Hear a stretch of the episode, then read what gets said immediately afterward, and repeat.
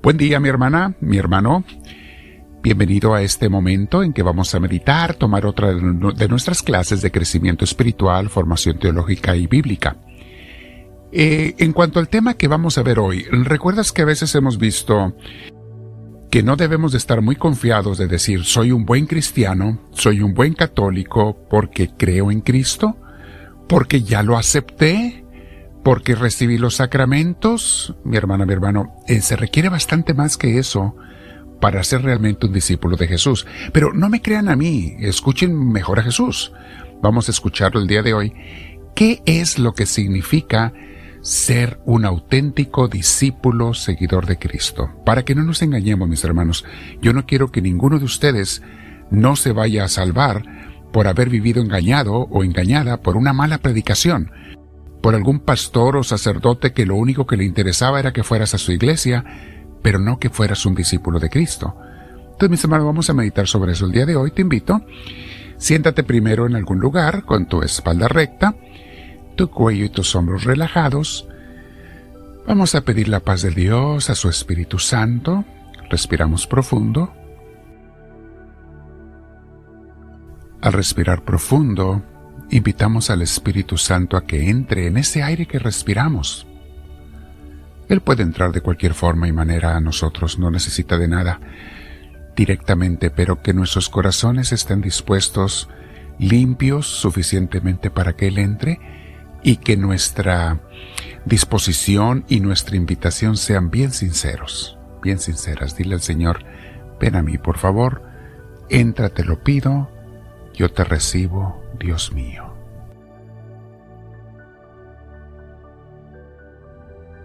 Con esa paz de Dios, con el Espíritu Santo, vamos a meditar el día de hoy y después se te va a invitar a que te quedes platicando en oración personal con Dios. Recuerden que donde no hay oración, no hay amistad con Dios. Bien, el título de hoy se llama ¿Y tú qué has dejado por Jesús? Y mis hermanos, comienzo por mí mismo, ¿eh? El primero que se analiza en este tema soy yo. Yo no quiero darles a ustedes algo que no haya yo antes meditado y lo haya aplicado a mí mismo. ¿Qué he dejado por Cristo? Hay que ser bien honestos. ¿Qué he dejado por seguir a Jesús? Esa es una de las señales, el dejar algo por seguirlo es una de las señales de que somos auténticos discípulos de Jesús, porque seguirle sin dejar nada por Él es no seguirle. Voy a repetir esto. Seguirle sin dejar nada por Él es no seguirle. Es puro autoengaño. Y qué cómodo es para muchos vivir engañados, con los ojos vendados, no veo, los oídos tapados, no oigo, no me doy cuenta de nada, yo estoy bien, un cristianismo sin compromiso, un cristianismo de cumplimiento, un cristianismo sin esfuerzo, porque al momento que tenga que dejar algo por seguir y servir a Cristo, rápidamente me excuso, tengo muy buenas excusas para no servir a Cristo, para no dejar nada por Él. ¿Se acuerdan que Cristo dijo de la gente de la que se quejaba, tienen ojos y no ven, oídos y no oyen? ¿Les he hablado y no entienden? Interpretan los signos de los tiempos, pero estoy enfrente de ellos dándole mi palabra y mis ejemplos y, y no quieren entender. ¿Cuánta gente dice, no tengo tiempo para seguir a Cristo, para servirle en la iglesia, para hacer un ministerio por mis hermanos? No, no, no, no tengo tiempo. Tengo muchas ocupaciones. Yo les ayudo cuando pueda, claro que sí. Ahí después será. Eh, tengo buena intención. Mis hermanos, todas estas excusas son inaceptadas por Cristo. Basta que leamos los evangelios. Ya les he mencionado en varias ocasiones. Mi trabajo, mi ministerio, mis hermanos, en la Escuela de Formación de Espiritualidad Carmelita, es decirles lo que Dios quiere y espera de nosotros. Yo no los voy a engañar a ustedes ni a mí mismo con el afán de que escuchen mis enseñanzas o de que vengan a nuestra iglesia, a nuestras comunidades. Mis hermanos, si esa fuera mi intención, no sería más que una persona mundana como tantos que hay por allí predicadores, sacerdotes, ministros, pastores, que les interesa nada más que les llenen sus bancas y les den el diezmo. Mis hermanos, eso es secundario, también se necesita, pero es secundario. Nuestra misión principal es llevar a las almas a Cristo, no dejar que se pierda nadie, porque le vamos a dar cuentas a Dios. Y esa excusa de que, mis hermanos, de que tengo muchas ocupaciones, como les decía en la misa del domingo, estuve predicando eso. Los que vivan aquí locales en el sur de California, en Los Ángeles, en condado de Orange o de Riverside, acompáñenos a Tostin, California, no está tan lejos. Acompáñenos, la dirección está aquí en las redes sociales. 655 sur de la calle B, en Tostin, California.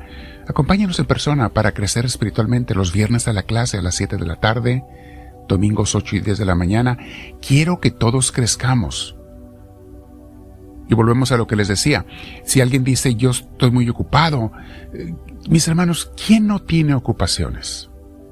¿Acaso creen que todas las personas que están realmente sirviendo en la iglesia, haciendo sacrificios, porque aquí tenemos gente que hace sacrificios para servir a Dios, hacen sacrificios para servir, ¿acaso creen que lo hacen porque están desocupados? Todos ellos, nosotros, los que estamos comprometidos o estamos luchando por comprometernos con Cristo, Estamos llenos de trabajo, mis hermanos, familia, responsabilidades. Aquí hay gente sirviendo que tiene niños chiquitos y buscan el momento de servir al Señor. Los mandan a la escuela, buscan sus ratos libres, el fin de semana, trabajo de ministerio desde la casa, hay gente que graba desde su casa para las, eh, los podcasts, para YouTube, Instagram, etc. Mis hermanos, ¿por qué lo hacen? ¿Porque están sin qué hacer? No, tienen mucho que hacer, pero precisamente reconocen que Dios nos da salud y trabajo, por eso estamos ocupados, porque Él nos da la salud y el trabajo, nos da la familia y nos da la fuerza. Y mis hermanos, quien a Dios le regala un minuto de su vida en servicio, Dios te regresa diez. Pruébenlo y verán. Regálale una hora de tu semana a Dios y vas a ver cómo te rinde más el tiempo. Es al revés las matemáticas de Dios, es como cuando le damos el diezmo. Dale el diezmo de tus ingresos a Dios en la iglesia y verás cómo te rinde más y te llegan dinero por donde ni esperabas. O recibes lo mismo y ahora te alcanza y te sobra cuando antes no te alcanzaba. Pruébenlo. Lo mismo se, se hace con el tiempo, mis hermanos. Dios lo multiplica lo que le des a Él. Porque tú no le puedes ganar a Dios en generosidad. Le servimos a Dios, mis hermanos, porque sabemos que todo viene de Él, no porque estemos desocupados. Y porque Él al final nos multiplica las energías y el tiempo cuando le servimos, y nos saca de todos los problemas. Pero una vez más les digo, no me lo crean a mí, vamos a escuchar a Cristo lo que dice. ¿Recuerdan cuando un joven rico se arrimó a Jesús y le dijo que quería ser mejor, que era un hombre bueno, era un muchacho bueno? Y Jesús le dijo, bueno, ok, ven y sígame, sígueme, deja todo lo que tienes y sígueme. Y, y el joven no quiso. Mejor se retiró callado, no quiso seguir a Cristo porque no quiso dejar nada de sus compromisos, de sus ocupaciones, de su trabajo, de su escuela, de su celular, de sus redes sociales. No quiso dejar eso por hablar en lenguaje moderno. Tenía mucha ocupación con las redes sociales.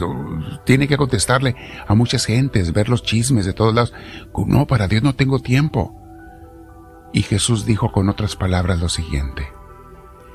Qué difícil es que una persona, esto lo dijo con otras palabras, pero dijo esto Jesús, qué difícil es que una persona que está ocupada de más con sus planes, con sus trabajos, con sus proyectos, con su celular, con sus bienes materiales, qué difícil que una persona de estas entre en el reino de los cielos.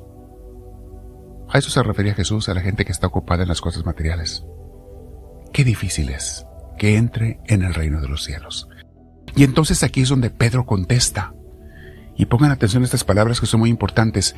Pedro comenzó a decir, Marcos 10 del 28 y siguientes, nosotros dejamos todo lo que teníamos y te hemos seguido, Señor. Jesús respondió, les aseguro que cualquiera que por mi causa y por aceptar el Evangelio haya dejado casa, o hermanos, o hermanas, o madre, o padre, o hijos, o terrenos, recibirá ahora en la vida presente cien veces más en casas, hermanos, hermanas, madres, hijos y terrenos aunque también con persecuciones, y en la vida venidera recibirá la vida eterna. Pero muchos que ahora son los primeros serán los últimos, y muchos que ahora son los últimos serán los primeros. Ahora vamos a meditar, mi hermana, mi hermano. ¿Y yo? ¿Qué he dejado por seguir a Cristo? por servir a Cristo. ¿Estoy sirviendo a Cristo en mi iglesia o tengo muy buenos pretextos para no servir ni siquiera un par de horas a la semana? ¿Qué pretextos uso? ¿Cuáles son? Medítenlo, mis hermanos. Quiero tu salvación y quiero tu amistad con el Señor. No quiero que te engañes. Quiero que seas una amiga, un amigo íntimo de Jesús. Por eso meditamos lo que meditamos. Quédate platicando con Él. Suscríbete si no lo has hecho en, en YouTube. Síguenos en redes sociales, en podcast y demás, para que más gente nos conozca. Y dile al Señor ahora y quédate con Él diciéndole, háblame Señor, que tu siervo te escucha.